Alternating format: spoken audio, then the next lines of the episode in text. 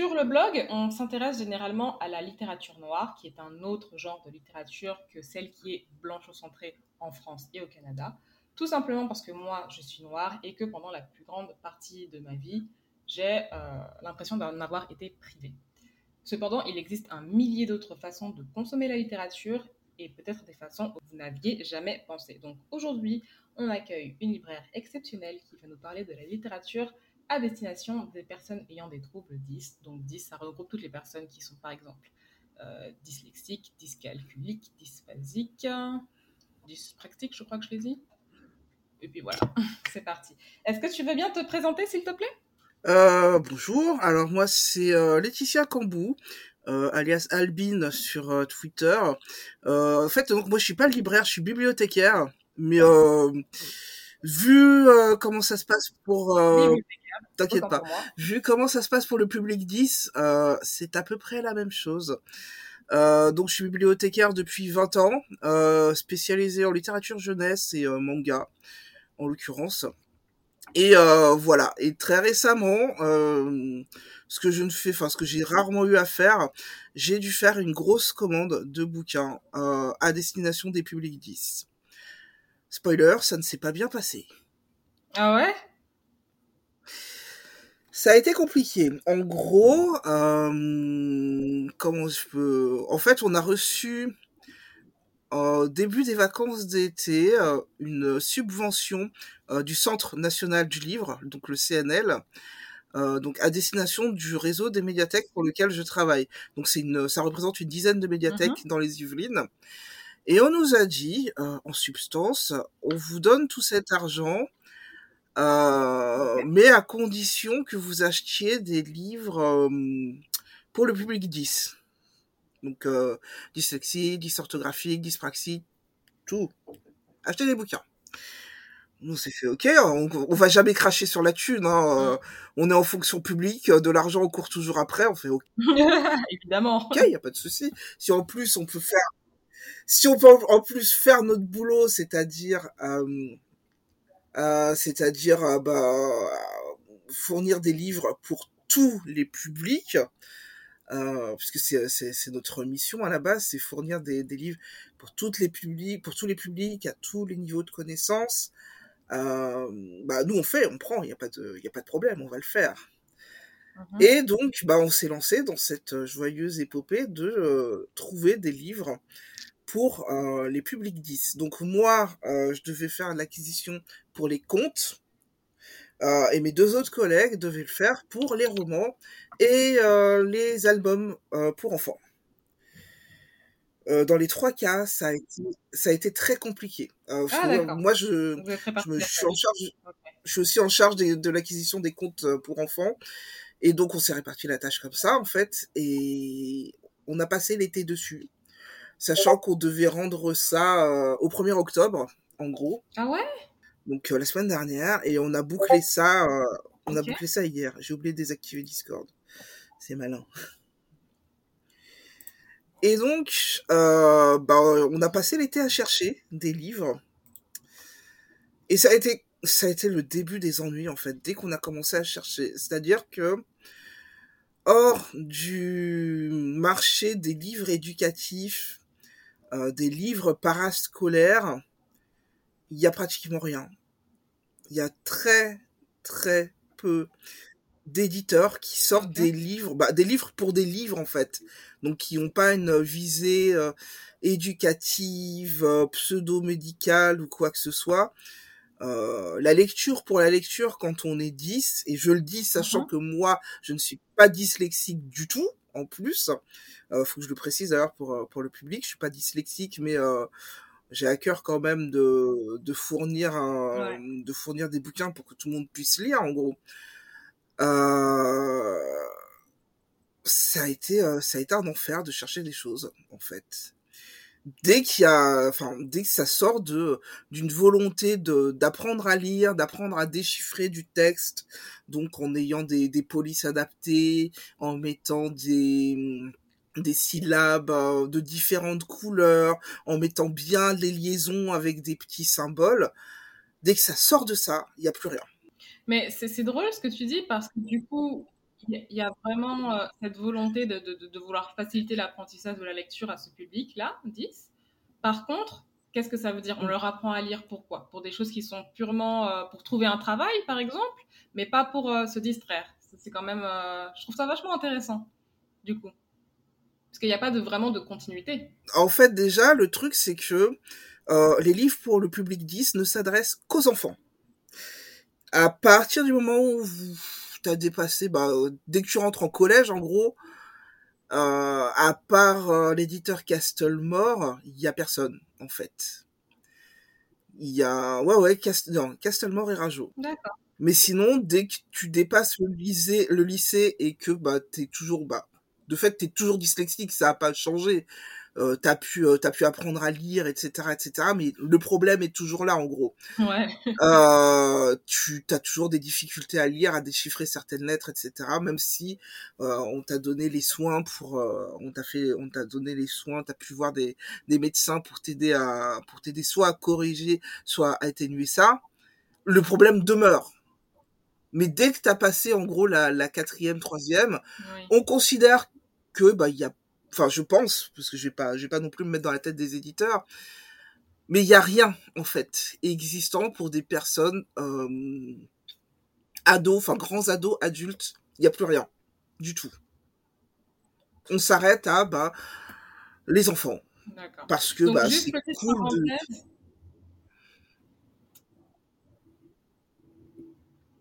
Ouais. tu disais tu disais quoi? juste petite parenthèse pour ceux qui s'y connaîtraient vraiment pas. Euh, les troubles. Non, je, je fais une petite parenthèse. vas-y Donc, je disais petite parenthèse pour les personnes qui ne s'y connaissent vraiment pas. Euh, les troubles 10, en fait, euh, bah, ce n'est pas une maladie, c'est un trouble et donc qui est neurologique. Ça ne, ça ne s'en va pas, ça ne va pas s'atténuer ou quoi que ce soit une fois que vous êtes dyslexique. Et c'est pareil pour euh, un tas de troubles comme le trouble de l'autisme ou le TDAH. C'est- voilà, c'est votre cerveau qui est comme ça. C'est pas une mauvaise chose, c'est juste qu'il est euh, différent de ce qu'on appelle la norme, même si on s'entend bien qu'il n'y a pas d'autre norme. Et donc, une fois que on peut vous apprendre à lire une fois que vous êtes euh, dyslexique, par exemple, mais euh, ça ne veut pas dire que ça va s'en aller. Voilà, je voulais juste préciser ça. ouais c'est exactement ça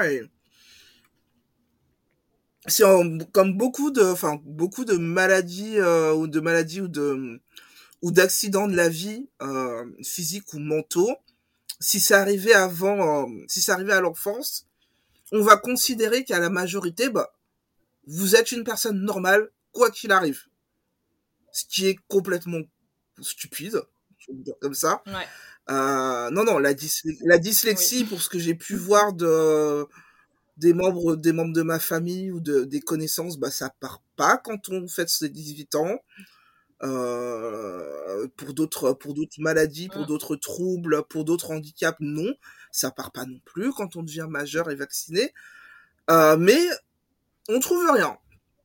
Pour des personnes euh, pour des personnes 10 en général quand on enfin si on a toujours ce si on a toujours cette dyslexie euh, je vais je vais employer dyslexie en, tant- en tant que terme général pour euh, pour recouvrir tout le tout le spectre euh, Mhm. on va on va plutôt orienter les personnes qui ont vraiment des difficultés à, à lire et encore je dis difficultés à lire c'est bien connu que les adultes ne reconnaissent pas qu'ils ont des difficultés à lire aussi cette fois-ci je vais renvoyer vers euh, tous les c'est c'est pas mon domaine c'est pas mon champ de compétences mais toutes les études sur l'illettrisme euh, Oui. rentrent dans, dans ce spectre-là aussi. euh.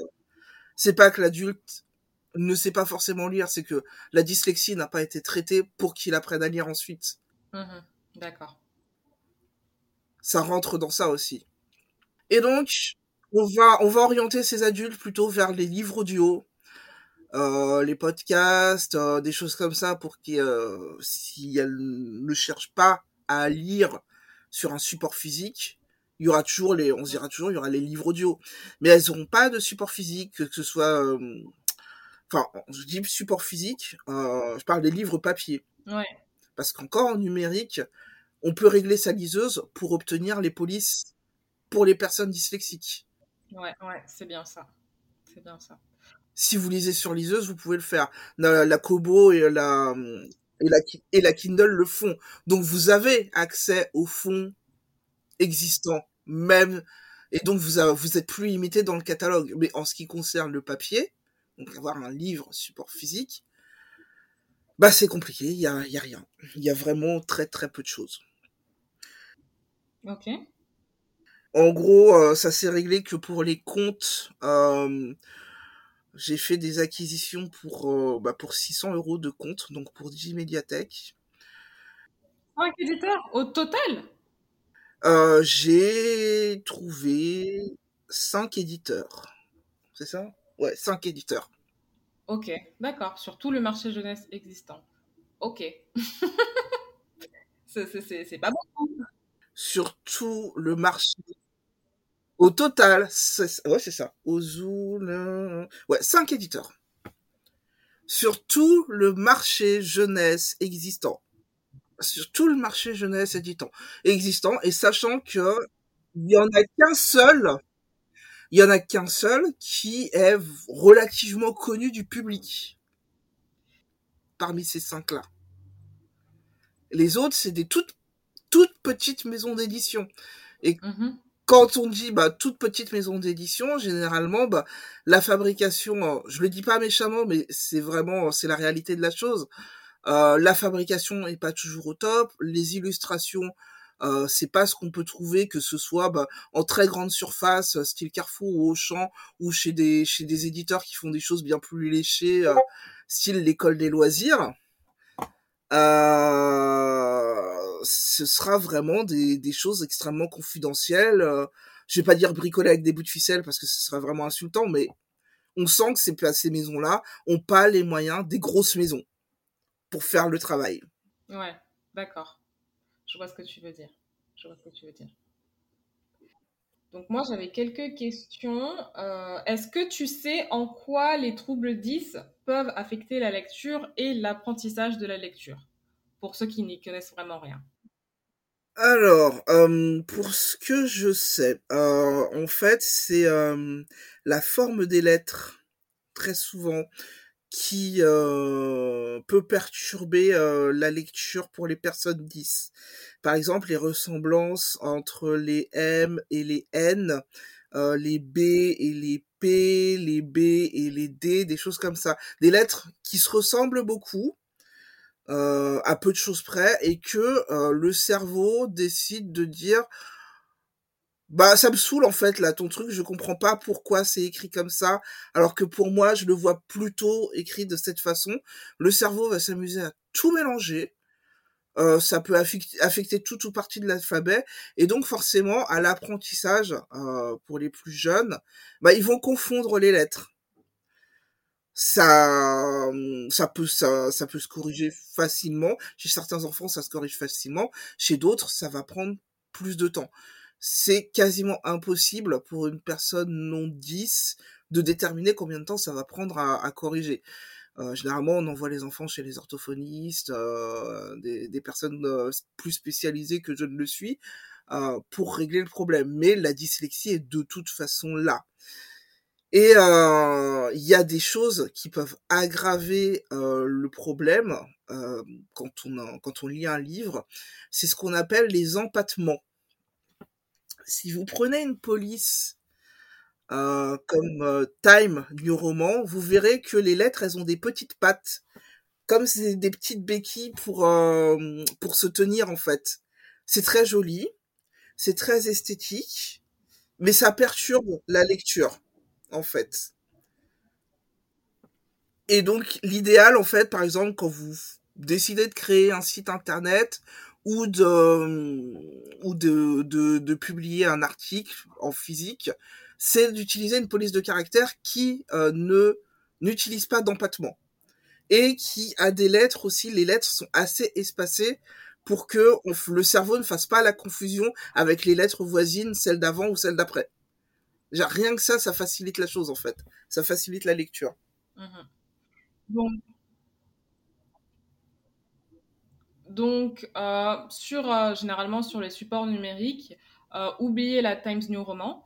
vous pouvez utiliser la police Helvetica, il me semble, et je, surtout, ouais, et surtout une police que je pense Malheureusement, on déteste tous pour la plupart. La comics en MS est très bien pour ça. Les lettres sont espacées, sans empattement. Et si vous êtes sur Kindle ou Kobo, il y a la euh, Open Dyslexic. C'est la vengeance de la comics en MS. c'est ça. Mais euh, ouais, ça aide déjà beaucoup. Ouais. Du coup, puisque tu parles de contes, est-ce qu'il existe des livres qui ne sont pas pour l'apprentissage, mais qui peuvent faciliter la lecture de ce public-là?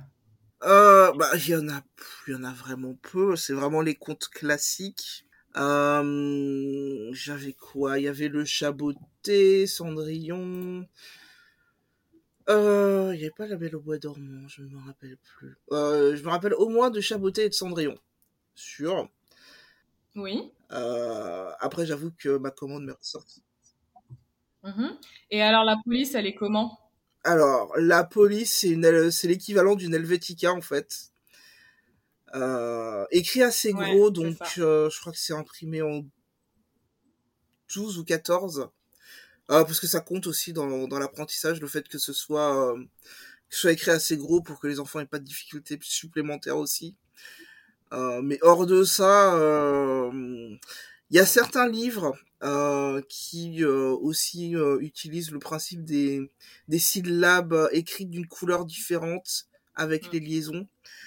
Mais euh, tous ne le font pas. Mais l'i- l'idée principale, c'est d'utiliser l'équivalent d'une police euh, Helvetica euh, et de la d'im- d'imprimer le livre en, en 12, 12, 14, 16.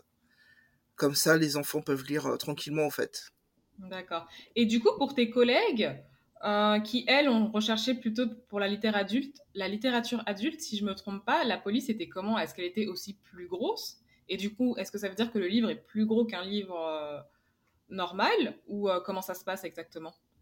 Alors, je vais prendre l'exemple du seul éditeur dont je me rappelle, euh, qui est Castlemore, euh, donc qui, sort de son catalogue euh, à peu près 4 livres par an à l'attention des 10. Et effectivement, le livre est un peu plus gros que le, le livre qu'ils ont bah, de la version classique, donc adressé à un public non, non 10. Euh, c'est un peu plus gros, la police est un peu plus grosse, euh, je dirais c'est du, du 12 ou du 14. Euh, effectivement, donc en remplissant tous les critères, donc Helvetica, Helvetica plus gros. Donc je pense que effectivement ça engendre un coût de fabrication supplémentaire. Puisque de fait le texte prend plus de place que sur un, sur un livre normal. Il n'empêche, moi ça m'embête de me dire que ça pose un souci euh, d'imprimer, que de se dire qu'on imprime plus gros, ça coûte plus cher. Parce que si je prends, si je garde Castlemore, ça les empêche pas de le sortir, premièrement.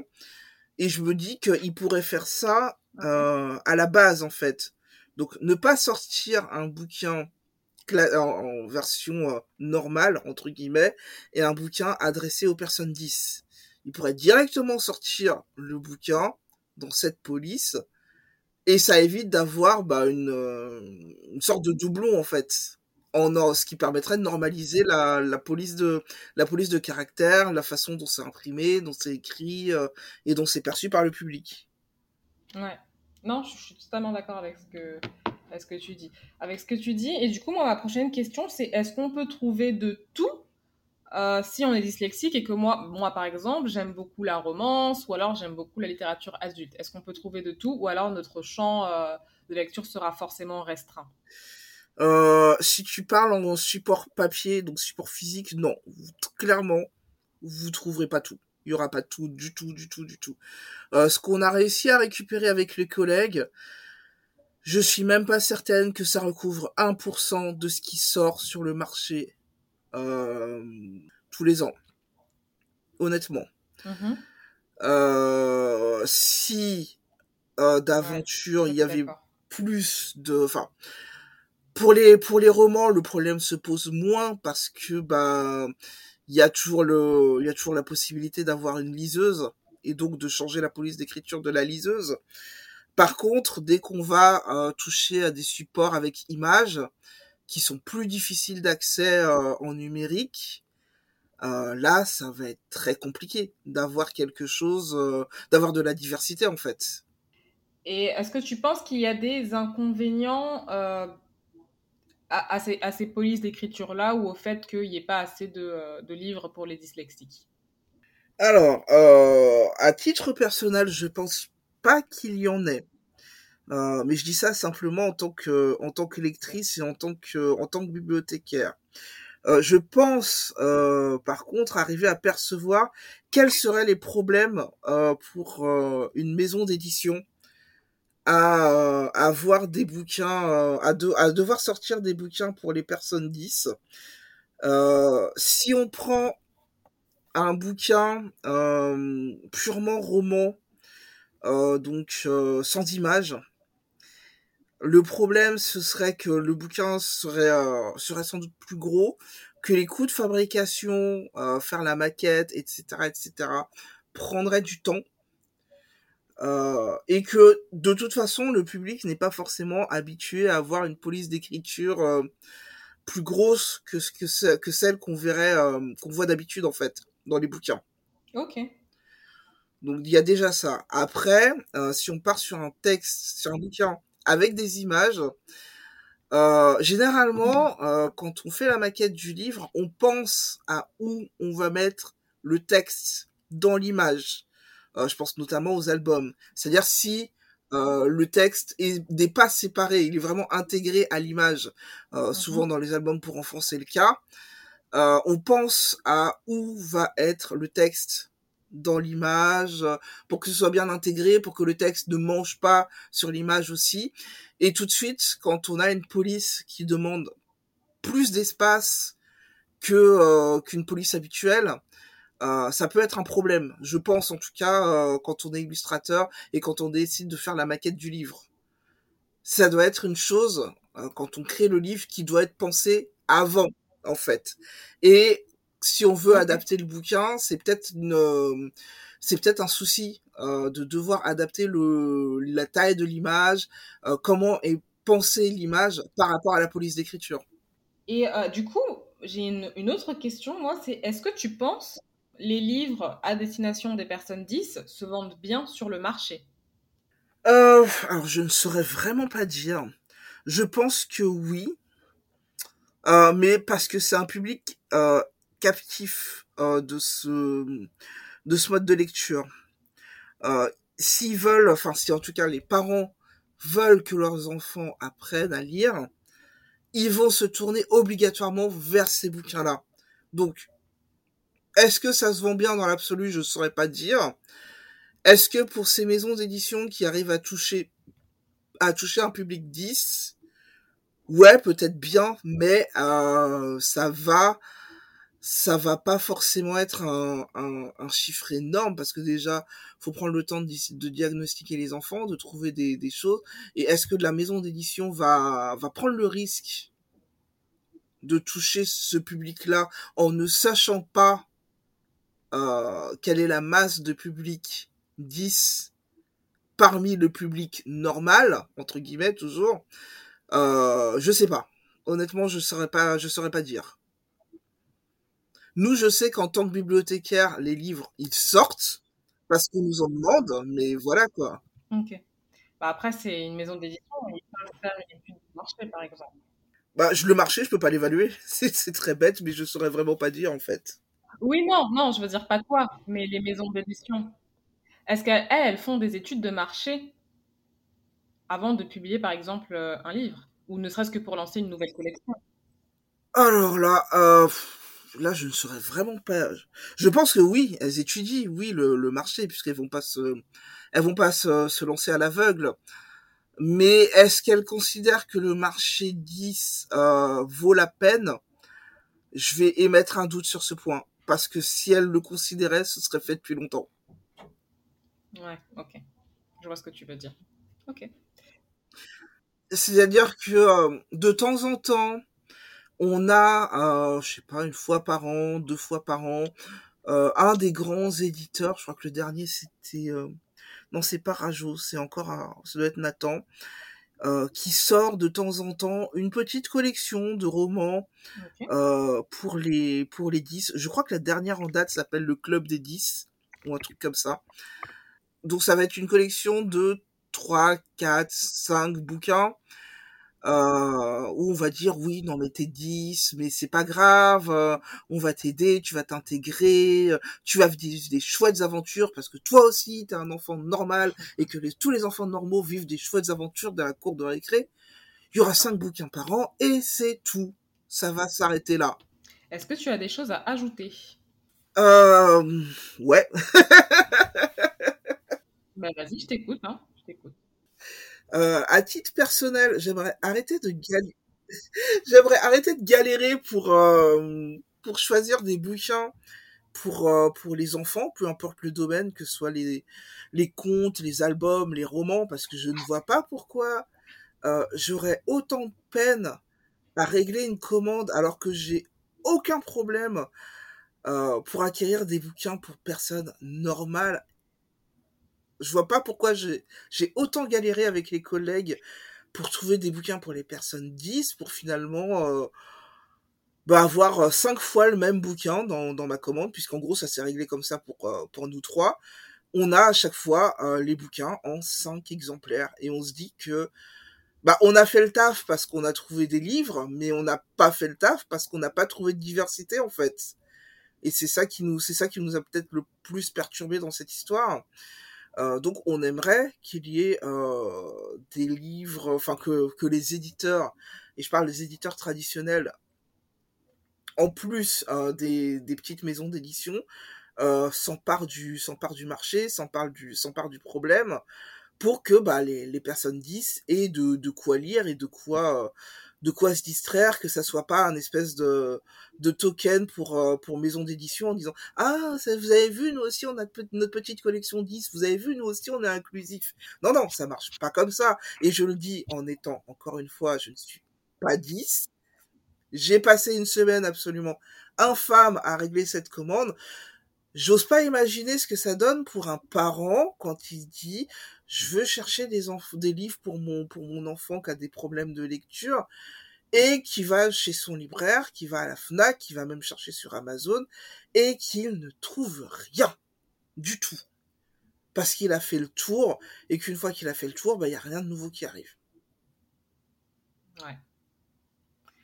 En fait, le problème qui se pose, c'est euh, en France en tout cas, il y a un gros problème d'accès à la lecture. Alors, je, je- je sens qu'on va me tomber dessus, mais je suis désolée, c'est vrai. Je sais qu'on peut dire que le musée c'est gratuit pour les moins de 25 ans ou quoi que ce soit. Néanmoins, toujours est-il que c'est pas parce qu'il y a des bi- bibliothèques et des musées que ça veut dire que l'accès euh, à la culture et à la lecture est euh, garanti quand on a certains publics qui, par exemple, ne trouvent pas, euh, alors qu'on est en France, hein, on a les moyens de le faire, qui ne trouvent pas, qui n'arrivent pas à se retrouver déjà dans les livres, ou alors qui n'ont pas la facilité de lire comme une, autre personne et que du coup on va leur dire bah tant pis tu, tu, tu vas juste apprendre à lire et puis si tu as besoin de lire tu liras que, que tes fiches de paye par exemple. Tu n'auras pas le droit de te distraire. Moi je trouve ça très problématique. Le fait est que, euh, comme Laetitia vient de dire, elle a commencé à, cette année seulement à commander des livres euh, parce qu'elles ont eu un budget euh, extraordinaire. Donc, elles ont commencé à, à commander des livres pour les personnes 10. Et on est en 2021, donc qu'est-ce qu'est-ce que ça veut dire? Qu'est-ce qu'il y avait avant? Ça veut dire qu'on ne prenait pas du tout ce type de public euh, en compte, en sachant que euh, bah, les, personnes 10 sont pas forcément non plus, euh, viennent pas forcément non plus des familles les, plus riches, ça ne marche pas comme ça. Du coup, euh, ça veut dire que si elles n'ont pas les moyens, elles, de faire leurs propres recherches, d'aller dans une librairie, à Cultura, à la FNAC ou que sais-je, elles vont forcément, ou pas, hein, mais forcément aller euh, à la bibliothèque. Et à la bibliothèque, on va leur regarder droit dans les yeux et leur dire non, on n'a pas, prévu, euh, pas prévu de livre pour les gens comme vous.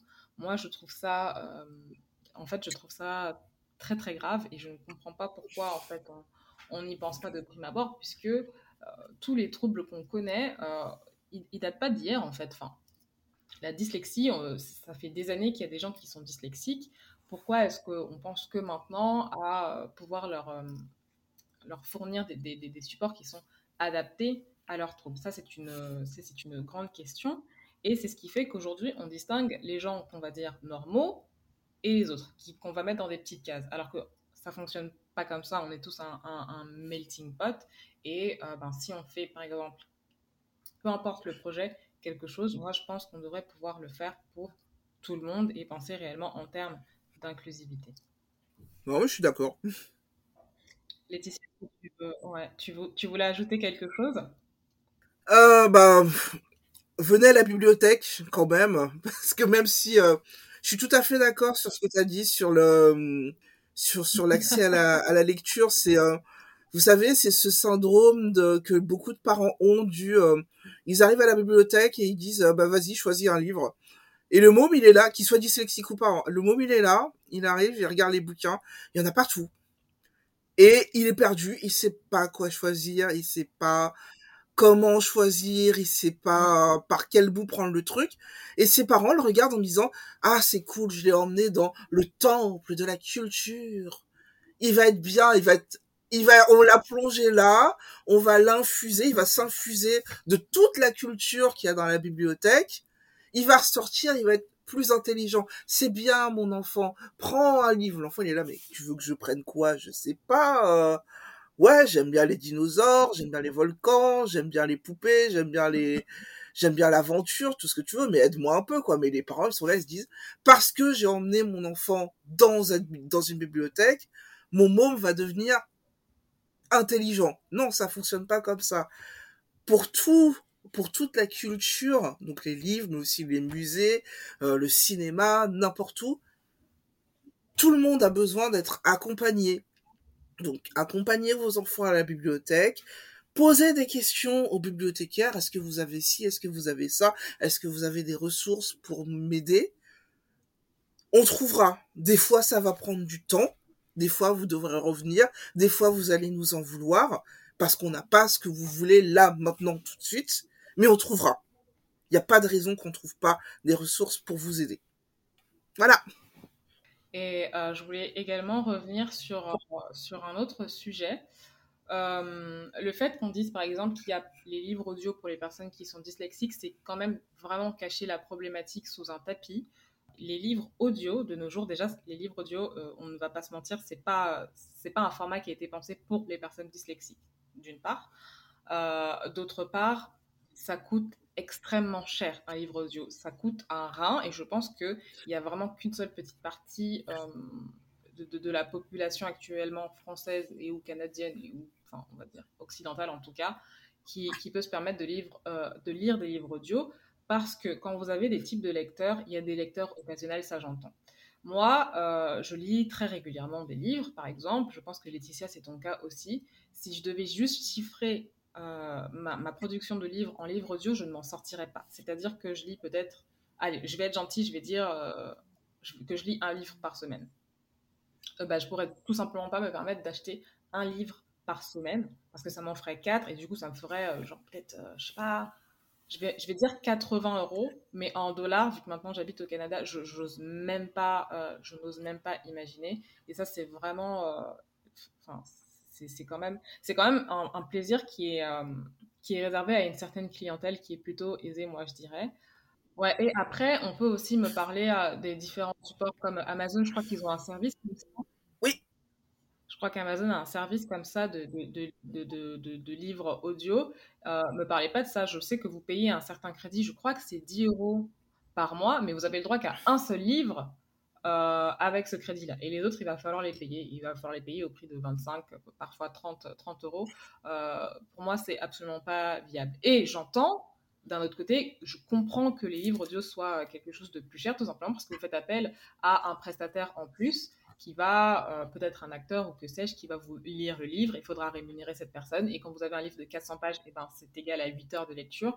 8 heures de lecture, ne serait-ce qu'au bon voilà ça, commence à monter, à chiffrer, et puis après, il faut la passer en post-production, il faut blablabla, blablabla, donc c'est normal que ça coûte plus cher. Là n'est pas euh, le souci. Mais quand vous pensez à une alternative, il faut penser à une alternative qui soit viable pour tout le monde. Et encore une fois, je suis d'accord.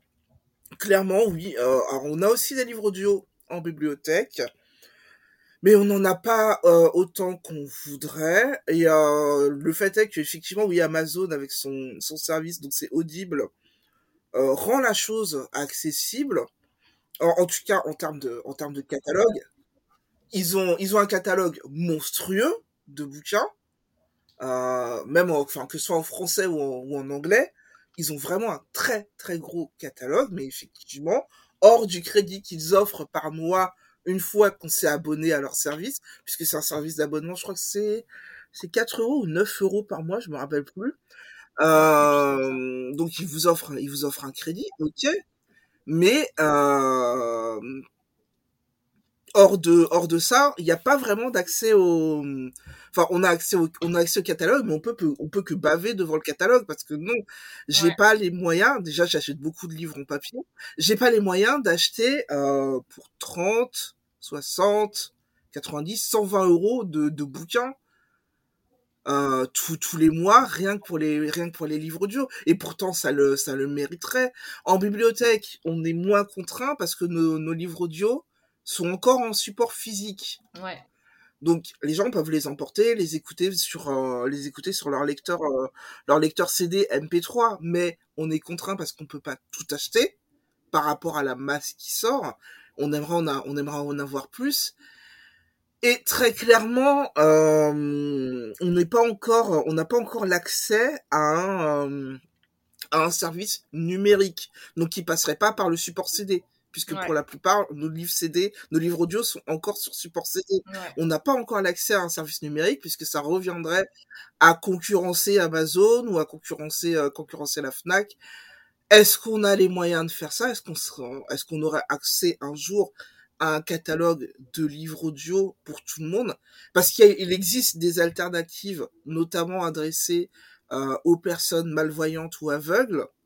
Euh, notamment la- l'alternative peut-être la plus connue, c'est euh, le centre Valentin Huy et sa bibliothèque EOL, mais ça demande euh, pas mal de démarches pour, euh, pour les inscriptions, pour, euh, pour y avoir accès. Et tout le monde, de fait, n'y a pas accès, puisque c'est quand même réservé à un public spécifique. Est-ce qu'un jour, en bibliothèque, on aura accès à un catalogue comme celui d'Amazon? Dans l'immédiat, je sais pas. Ce serait vraiment génial, mais je sais pas si ça arrivera un jour. Mais j'aimerais ça. C'est sûr. Mais peut-être qu'après, dans le futur, il y aura des moyens de, de, de faire baisser les coûts. Mais en tout cas, je voulais juste revenir sur ça parce que je trouve que c'est important quand on parle d'ac- d'accès à la lecture. Il faut vraiment prendre en compte la globalité, tous les aspects et pas juste se dire, mais si, il y a ça et au fait, on ne regarde pas de plus près et on voit, pas, on voit que ce qui va, mais on voit pas aussi ce qui ne va pas. Voilà. Ouais, je suis d'accord. Donc, euh, je voulais te remercier, Laetitia, d'avoir participé euh, aujourd'hui à ce podcast. J'espère que... J'espère que ça t'aura plu. Euh, moi, en tout cas, ça m'a fait plaisir de te recevoir. Bah merci de merci de m'avoir invité, c'était vraiment vraiment cool. Ouais. Bah merci, c'était vraiment cool euh, malgré les, les soucis techniques. Plus ça va, plus ça lag au secours. Euh, franchement, j'adore euh, j'adore faire ce genre ce genre de truc. Euh, c'est vraiment c'est vraiment super sympa de m'avoir de m'avoir proposé, de m'avoir invité. Ouais. Euh, si on me cherche, je suis toujours sur Twitter à râler sur quelque chose. Euh, donc vous cherchez Albin Eyen, euh, A-L-B-I-E-I-E-N. Vous finirez par me trouver parce que je râle beaucoup. Et euh, voilà. Et euh, venez en bibliothèque quand même, on est gentil, on mord pas trop. Oui, s'il vous plaît, allez à la bibliothèque, c'est important. Sur ce, euh, moi j'espère que ce, ce format vous aura plu, cet épisode vous aura plu. Je vous fais de gros bisous et je vous souhaite de très bonnes lectures et je vous dis à bientôt. Ciao, ciao.